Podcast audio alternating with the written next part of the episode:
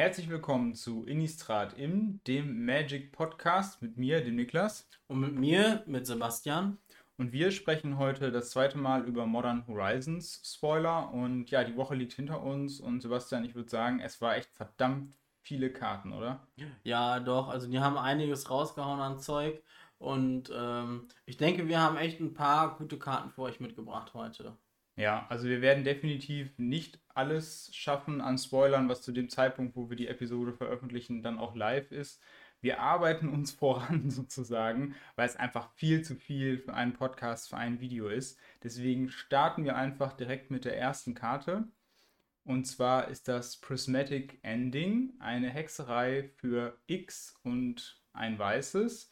Äh, Converge. Wir können eine nicht landpermanente Karte ins Exil schicken dessen äh, Mana-Value oder umgewandelte Mana-Kosten in alter Währung weniger ist oder gleich der Anzahl von Farben, die wir für diesen Zauberspruch ausgegeben haben. Also zu Deutsch, äh, wenn wir x gleich 0 bezahlen und nur ein weißes Mana, können wir was ins Exil schicken, was 1 oder weniger kostet. Wenn wir ein blaues oder ein rotes Mana und weiß bezahlen, dann was 2 oder weniger kostet und jede Farbe, die wir quasi mehr in x reinzahlen, ähm, bekommen wir dazu.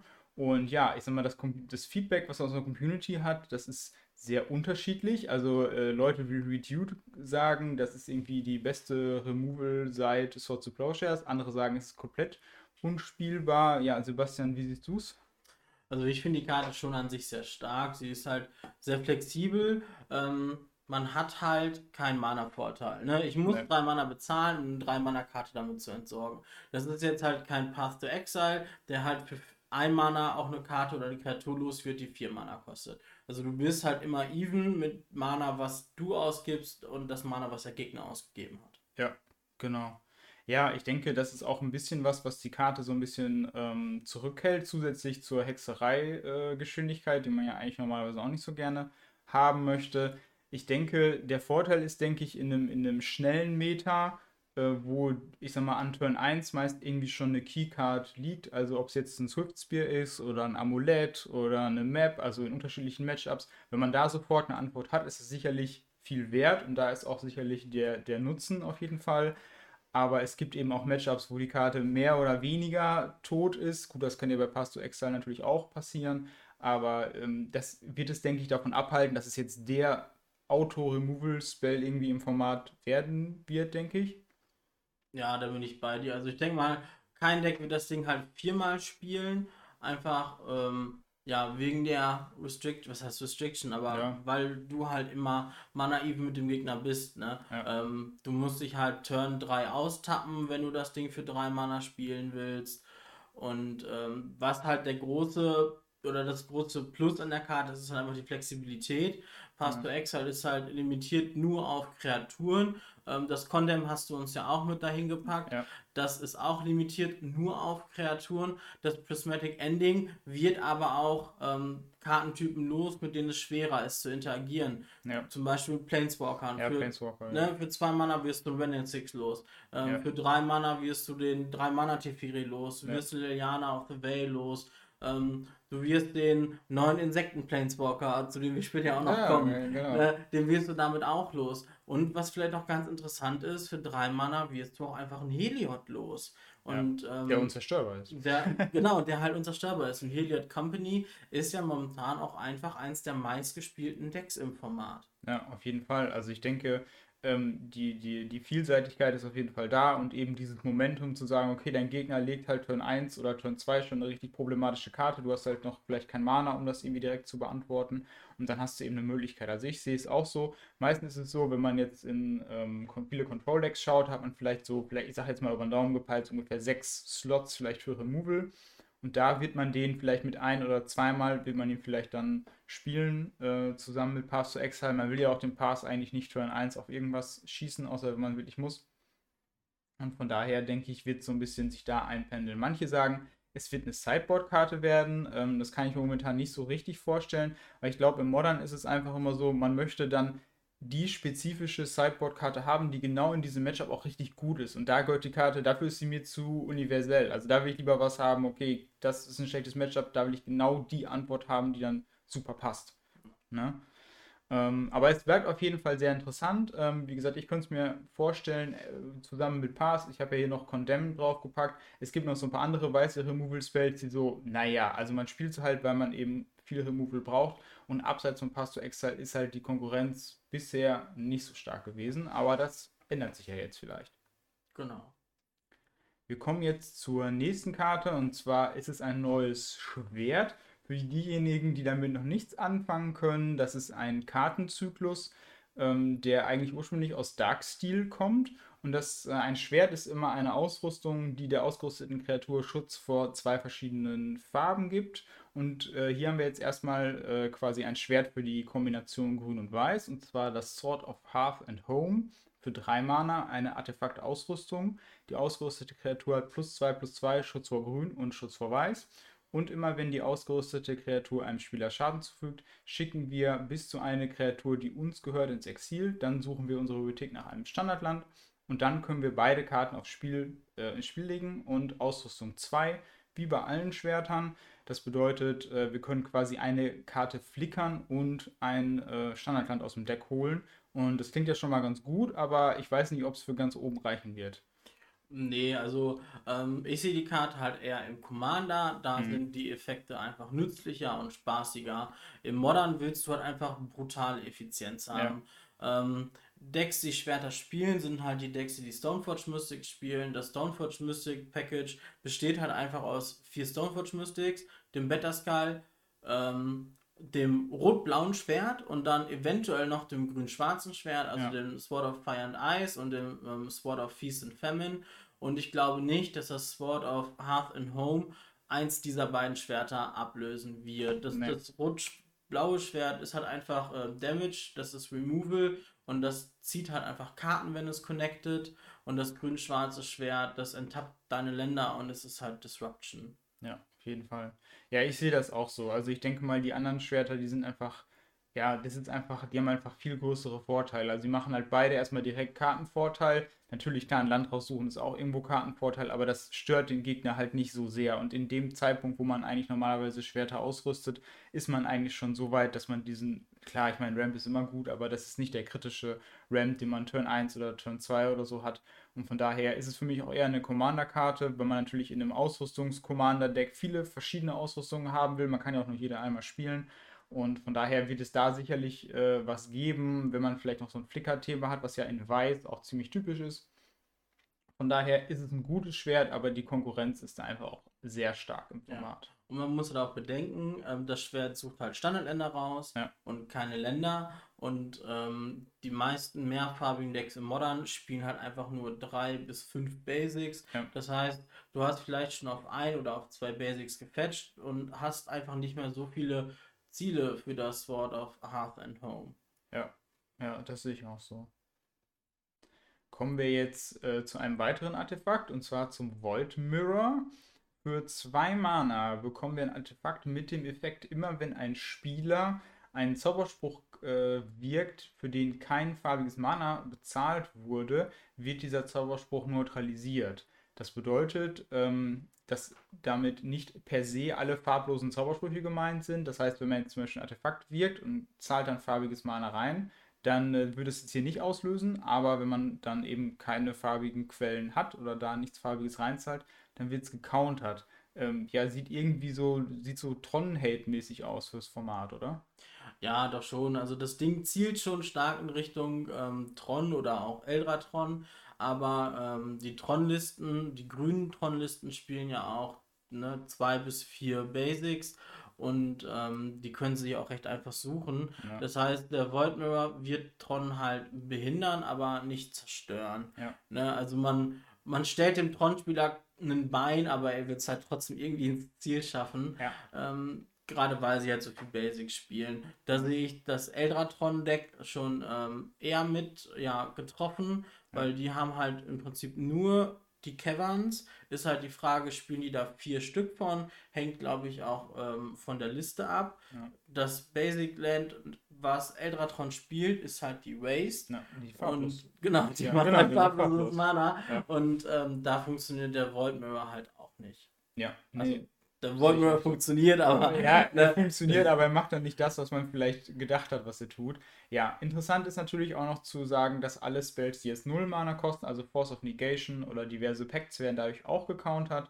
Deswegen ist eben die Frage, also das erweitert nochmal den Einsatzraum. Ich sag mal, es ist natürlich klar irgendwie eine Sideboard-Karte. Ob man sie dann im Sideboard spielen will, hängt sicherlich davon ab, natürlich wie das Meta aussieht und ob man außerhalb von Tron vielleicht noch andere Decks hat, wie jetzt zum Beispiel ein Titan-Deck, äh, was man vielleicht auch noch damit treffen will, ob es dann die Karte ins Format, äh, also in das Sideboard schafft. Ich persönlich finde es eigentlich immer gut, bei meinen Matchups, ich sag mal, Sideboard-Karten zu haben, die halt direkt wirklich ein echtes Problem für meinen Gegner darstellen. Und wenn mein Gegner immer noch jeden, jeden Zug einen Kahn spielen kann oder jeden Zug einen Ulamok einwirken kann, dann ist es für mich, also dann hat die Sideboard-Karte nicht so richtig ihr, äh, ihr Potenzial ausgeschöpft.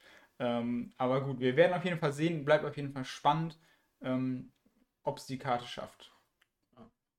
Nächste Karte, Sebastian, du hattest es ja eben schon kurz angeteasert. Wir haben unseren zweiten Planeswalker, diesmal Golgari-farbend, und zwar Grist the Hunger Tide.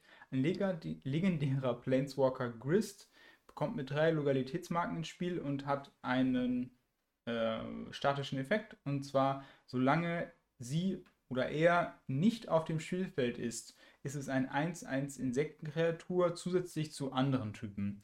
Für plus 1 können wir ein schwarz-grünes äh, Insektentoken kreieren, äh, dann eine Karte Millen und äh, wenn da ein Insekt dabei war, tun wir einen Loyalitätscounter drauf und dann können wir das Ganze nochmal machen. Für minus 2 opfern wir eine Kreatur, wenn wir das tun, zerstören wir eine Kreatur oder einen Planeswalker und für minus 5 verliert jeder Gegner so viele Lebenspunkte in Höhe der Kreaturen, die in unserem Friedhof sind. Und ja, ich sag mal, drei Mana Planeswalker sind ja immer irgendwie potent fürs Format, ne? Ja, doch, da, äh, die Lektion musste man mit Raw of the Spark ja lernen. Da ja, haben es ja, ja, einige drei Mana Planeswalker ins Format geschafft. Aber ich denke, der ist halt schon einfach nochmal interessant. Ja. Besonders wegen der ähm, Static Ability, die er hat. Ähm, einfach weil er halt außerhalb des Battlefields ähm, eine Kreatur ist. Das heißt, du kannst ihn mit einem Kreaturentutor finden. Genau. Mit einer Collected Company, ähm, im Legacy oder Commander, mit einem Green Sun Zenith oder auch ähm, mit, äh, jetzt komme ich gerade nicht drauf, ja.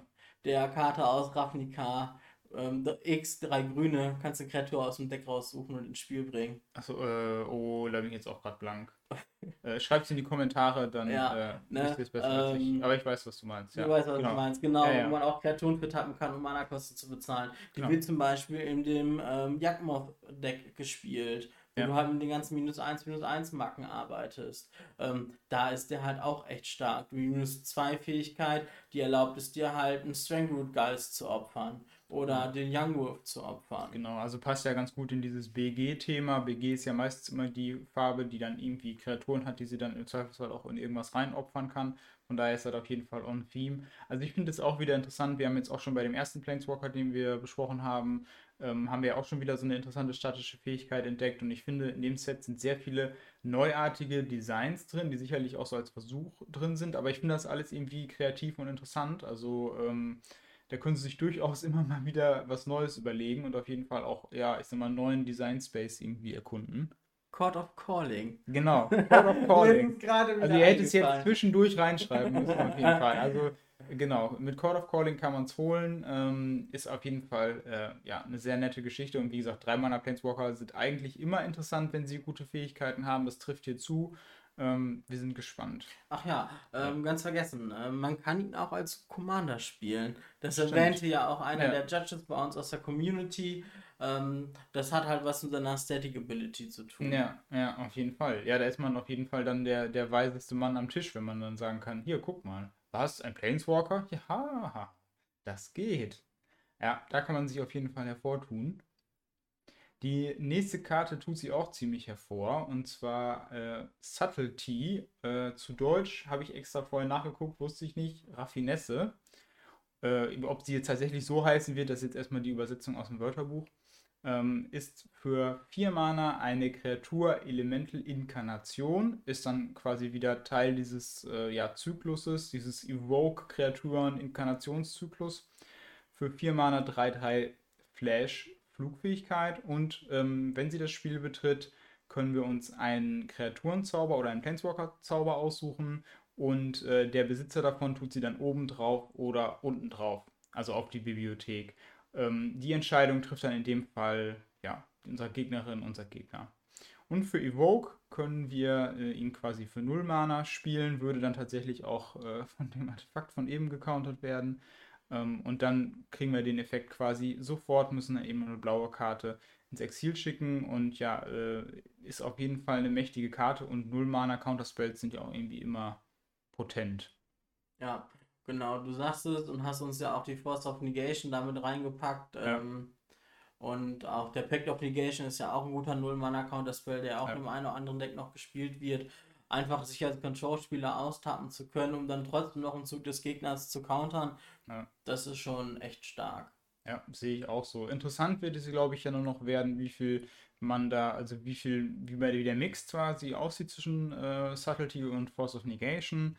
In, sag mal, im Unterschied äh, zum Legacy ist ja Modern ein deutlich kreaturenlastigeres Format, das heißt, man wird deutlich mehr Targets dafür finden. Man hat natürlich Kreaturen-Removal im Deck, aber viele Kreaturen, die insbesondere heute gespielt werden, die haben halt vielleicht oftmals ihren Schaden sozusagen schon gemacht, in Anführungszeichen, ihren Value schon generiert, wenn sie aufs Spielfeld kommen.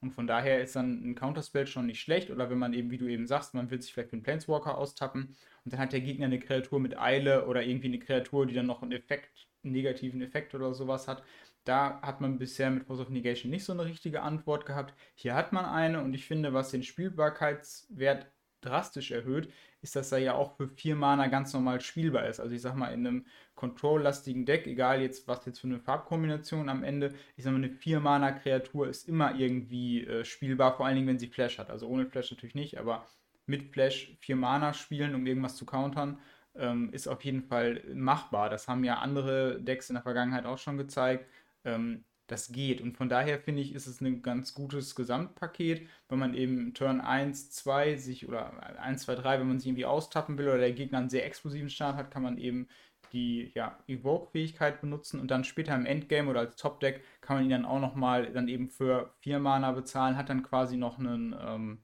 ja, den Kartenvorteil sozusagen noch mitgenommen. Und das ist auch ganz gut. Das war auch die Stärke oder ist auch die Stärke von Force of Negation. Ich sag mal, 3 Mana ist für einen Counterspell zwar zu viel eigentlich, aber dadurch, dass man diesen Null-Mana-Modus hat, ist es eigentlich nie wirklich tot, weil man eigentlich immer einen von den beiden Modi dann irgendwie immer ganz gut benutzen kann. Und wenn man dann drei Mana für einen Counterspell zahlt, ist das auch noch völlig in Ordnung.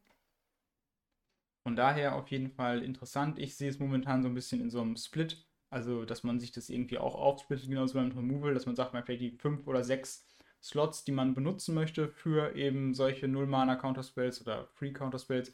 Und dann muss man eben je nach Meta sehen, wie man das vielleicht aufteilt. Aber Force of Negation ist definitiv nicht raus, weil es immer noch genug äh, Spell-based Combo-Decks irgendwie gibt und mit denen muss man auf jeden Fall auch klarkommen. Und da will man sich ja auch oftmals vielleicht austappen, weil man eben irgendwie ja das Spiel vielleicht drehen will. Und wenn man nur das ganze Mana offen hält, ja gut, dann äh, gewinnt man das Spiel ja auch nicht und gibt dem Gegner auch unendlich viel Zeit. Und von daher ist da Force of Negation schon wichtig und wird definitiv auch nicht irgendwie äh, dadurch ersetzt werden. So, wir haben eine Karte in einem äh, Scratched äh, Artwork. Also es sieht eigentlich eher so ein bisschen so aus wie so ein Entwurf irgendwie, aber das kommt tatsächlich äh, genauso in dieser Form für einige Karten. Ja, finde ich, sieht eigentlich ganz cool aus, aber ist so ein bisschen äh, ungewohnt auf jeden Fall, aber momentan ist Wizards irgendwie mega kreativ.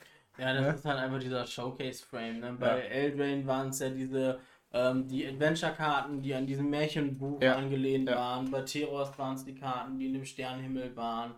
Ähm, jetzt hatten wir ja dann noch ähm, Kaltheim, in, ne? genau in Kaltheim, da waren es ja diese Karten mit diesem Wikinger-Frame. Ja, und ähm, Heavy Metal Albumart eigentlich für alle. Ne? Also ne? und in ja, in, in Modern Horizons 2 gibt es dann jetzt halt einfach diese, ich sag jetzt mal, diese skizzierten Artworks. Ja, ja, ja, genau. Und zwar ist es in diesem Fall der Priest of Fell Rights für Weiß und Schwarz, eine Kreatur Mensch Hexenmeister und äh, wir können sie tappen und drei Lebenspunkte bezahlen und opfern und dann bringen wir eine Kreaturenkarte aus dem Friedhof zurück ins Spiel. Das dürfen wir nur als Hexerei aktivieren. Und sie hat noch Unearthed für 5 Mana. Ist eine 2-2. Und für diejenigen, die die Mechanik noch nicht kennen, Unearthed ist äh, ja gab es sozusagen schon mal. Unearth bedeutet, dass wir diese Kreatur aus dem Friedhof äh, spielen können. Wenn wir eben diese 5 Mana bezahlen, müssen sie dann, glaube ich, sie kriegt Eile und wir müssen sie am Ende des Zuges opfern. Das heißt, wir können den Effekt quasi recyceln äh, oder eben, wir sie anders irgendwie in den Friedhof kriegen, ähm, dann ja, können wir das natürlich auch benutzen. Ähm, ja, sieht vielleicht so aus, als ob wir vielleicht noch ein Reanimator-Deck kriegen könnten, vielleicht, oder? Ja, also es gibt ja einige Karten, die bisher schon gespoilert sind, die schon so leicht in diese ja. Richtung gehen. Also ich denke, Wizards macht da definitiv die Tür auf ja. für diese Art der Decks. Ähm, mal gucken, wie das das Meta beeinflussen wird ja. und auch mal gucken, wie sich da die Sideboards ähm, entwickeln werden, ob der, der Hate für diese Graveyard-Decks zunehmen wird das wird halt auch Decktypen, so wie Dredge zum Beispiel, auch hart treffen. Ja, auf jeden Fall, auf jeden Fall. Also ich denke mal, genau, also ich denke mal, im, im, so jetzt in der freien Luft macht die Karte auf jeden Fall nicht, noch nicht genug. Also da, da muss irgendwie noch eine Shell drumherum. Ähm, aber in der richtigen, vielleicht Reanimator Shell, auch mit einer Möglichkeit, die Karte abzuwerfen. Ich sag mal, das will man im Reanimator ja sowieso immer irgendwie. Also man muss seine Karten irgendwie in den Friedhof kriegen. Entweder tut man sich die direkt in den Friedhof oder man wirft sie eben aus der Hand ab und dann kann man ja die Karte als äh, Reanimate Enabler ja auch noch gleich mit abwerfen. Wenn man jetzt irgendwas hat, wie ich sag mal, zieht zwei Karten, wirft zwei Karten ab oder zieht drei, wirft zwei ab, dann kann man die auch gleich mit abwerfen und hat dann quasi keinen Kartennachteil dadurch gemacht. Deswegen ja auch, also das ist eben der Vorteil von dieser Fähigkeit. Genau, man hat ja auch noch so Karten im Format, ähm, die im Format egal sind, aber bis jetzt noch nicht gespielt werden, mhm. so wie Unburial Rights aus dem ersten Innistrad-Block. Ja, ich glaube, ist halt, gespielt. genau, ist halt für, ähm, für vier beliebige und ein schwarzes kann man eine Kreaturenkarte aus dem Friedhof ins Spiel zurückbringen. Genau. Die hat halt Flashback für drei beliebige und ein weißes. Ja. Ähm, ja, macht dann halt, wie gesagt, genau das gleiche, nur kannst halt nur aus dem Friedhof casten. Vorteil ja. ist hier jetzt auch einfach das Faithless Looting Banning, aus, ne, ähm, ja. was halt schon ein paar Tage zurückliegt. Ja. Äh, damit könnte man diese Decks halt einfach noch eher enablen. Ja, also wenn Faceless Looting noch im Format wäre, dann würden wir jetzt hier nicht sitzen und rätseln, sondern wir würden einfach sagen, ja, ist der Faceless Looting, paar ja. Reanimate Spells, hier den Priester, am Burial Rides, ab die Kiste. Also ist das Deck quasi eigentlich schon ja. fast fertig. Dann spielen wir noch Grief für den Discard, um quasi Turn 1 den Graveyard aus der Hand zu nehmen und dann ist das Deck eigentlich im Grunde also sind wir, Schon gebaut. sind wir fertig. ne? Also haben wir das kurz abge in fünf Minuten kurz abgefrühstückt. Ähm, ja, so wird es jetzt auf jeden Fall interessant und ähm, ja, wir lassen uns gerne überraschen, was da noch so auf uns äh, zukommt. Auf uns zukommt oder auf jeden Fall noch der letzte Spoiler für diesen äh, Podcast. Und zwar, ja, haben wir quasi, ich habe es jetzt hier schon abgebildet, also der Noble Hierarch hat irgendwie einen Goblin-Bruder gekriegt, sozusagen. Ich formuliere es mal so. Brother from äh, another mother. ja, das weiß ich nicht genau. Die Hintergründe sind uns unbekannt. Ähm, und zwar kann der Ignoble Hierarch, äh, ist eine grüne Kreatur für ein grünes Mana Goblin Schamane. Er hat Exalted, das bedeutet, wenn eine Kreatur, die wir kontrollieren, alleine angreift, kriegt sie plus 1 plus 1 bis zum Ende des Zuges. Das muss nicht der Hierarch sein, das kann irgendeine Kreatur sein. Und ja, er tappt für Junt Mana, das heißt schwarz, rot oder grün. Und ja, also für die Junt-Community so ein bisschen so ein Geschenk, wo man nicht gedacht hat, dass man es kriegt, oder? Ja, definitiv. Also man ist momentan auch noch äh, hart am Überlegen und auch am Rätseln, wie gut die Karte im Junt eigentlich wird. Also man hat wirklich die Leute, die Himmel hoch schreien, ne? Ja. Halleluja, äh, der Heilbringer ist da. Ähm, den Leuten läuft schon so ein bisschen der Speichel im Mund zusammen, wenn sie an eine Turn 2 Liliana und eine Turn 3 ja. Bloodbird Elfen denken. Ja. Da hast du aber wiederum die andere Seite, die einfach sagt, ja, aber wenn ihr das doch wollt, dann spielt doch einfach Birds of Paradise und ja. Gilded Goose. Ja. Die macht doch im Prinzip das Gleiche. Und ist das Exalted, was er jetzt mitbringt, so gut? Ja, also man, ist nicht schlecht, das ist so, so ein nimmt man mit Effekt, ne? Oder? Ja, also ja. man hat halt den Vorteil, wenn man nur mit seinem Tamogolf angreift und man spielt jetzt zum Beispiel ein Mirror oder ein Matchup, wo der Gegner auch Tamogolfs hat, ja. dann ist der eigene Tamogolf halt stärker als ja, der andere. Aber das wäre jetzt somit die einzige Situation, wo ich überlege, ähm, ja, da ist der Ignoble Hierarch besser. Ja. Ja klar, ich meine, ein, ein, ein Schaden ist natürlich, nimmt man natürlich immer irgendwie gerne mit natürlich. Aber ich sag mal, mein, also ich jetzt, du sprichst jetzt quasi von innen, weil es äh, das Jan quasi selber spielst. Ich spreche so ein bisschen von außen, gucke so ein bisschen von außen drauf. Und mein Blick von außen war eigentlich immer dass die Reaktion, die du jetzt eben gesagt hast, zu sagen, naja, ich sag mal, wenn ich jetzt wirklich meine Kurve so ziehen will, weil das ist, ändert ja auch so ein bisschen die Kurve ab, weil man dadurch ja eben diesen Sprung von 1 auf 3 äh, hat, den, ja auch, den es ja auch jetzt mal in so vielen Decks gegeben hat. Äh, ganz oft im Standard, im Modern, im Legacy. Das ist wirklich eine ganz, äh, ja, ein ganz, der, der älteste Move überhaupt, Turn 1, Birds of Paradise oder Land over Elfen und dann eben den 3-Drop Turn 2 ist die Frage, will man das Deck eben danach ausrichten oder nicht? Und wenn man das sowieso gewollt hätte, finde ich, dann ist mit Birds of Paradise auch relativ, also eigentlich auch mehr oder weniger fast gleichwertig bedient. Natürlich ist Exalted wahrscheinlich besser als die Flugfähigkeit ähm, vom Birds of Paradise, weil klar, es gibt immer mal ein paar Flieger, aber ich denke, das Exalted macht da vielleicht nochmal einen Unterschied, weil es in dem einen oder anderen Matchup vielleicht die Clock nochmal eine Runde besser macht oder so. Aber ich finde, das ist jetzt nicht so ein, wo ich jetzt sagen würde, okay, jetzt muss ich aber hier mein Deck umbauen, weil der Birds war mir jetzt zu schlecht und jetzt muss ich eine andere Kurve spielen. Also. Ja, man wird sich auch immer wieder vor der Entscheidung finden, spiele ich jetzt Turn 1 den Ignoble Hierarch, spiele ja. ich Turn 1 den Discard oder halte ich mir mein Mana auf für einen Fatal Push oder für einen Lightning Bolt. Das sind halt auch mal so Fragen. Das ist halt echt immer Matchup abhängig. Ja, auf jeden Fall. Ja. Ähm, Vorteil von Exalted ist, der Ignoble Hierarch kommt über die Ensnaring Bridge. Aber ja, das stimmt. wie gesagt, das, das ist halt stimmt, das dann stimmt. auch immer so eine Geschichte. Also für ne? die Leute, die jetzt gerade damit nichts anfangen können, Ensnaring Bridge ist ein Ensnaring Bridge ist ein Artefakt für drei Mana und ähm, das sagt eben aus, dass Kreaturen mit der ähm, Stärke größer als deine Handkartenzahl nicht angreifen können. Und ähm, der Vorteil ist, der Hierarch greift quasi, wenn er jetzt so ist, immer für null an. Das heißt, er kommt immer über den, über den Brücken, über die Brücke quasi, quasi und der Trigger kommt dann quasi danach. Weil man erst den Angreifer deklariert, danach kommt der Trigger und so weiter. Ja, gut, okay. Also den Corner Case haben wir auf jeden Fall schon besprochen, ne? Den, den wichtigen Corner Case. Ähm, ja, aber wie gesagt, es bleibt auf jeden Fall äh, spannend und bisher waren halt echt verdammt viele Tools dabei. Ähm, ja, ich würde sagen, ähm, wir haben jetzt auch schon, na, wir haben noch nicht ganz die halbe Stunde, sind heute gut durchgekommen. Ähm, ja, bleibt auf jeden Fall ein sehr interessantes Set. Wir haben vorher schon drüber gesprochen. Es hat auch sehr viele Par Parallelen zu Modern Horizons 1 auf jeden Fall. Ähm, die Qualität ist auf jeden Fall auch wieder da, ne?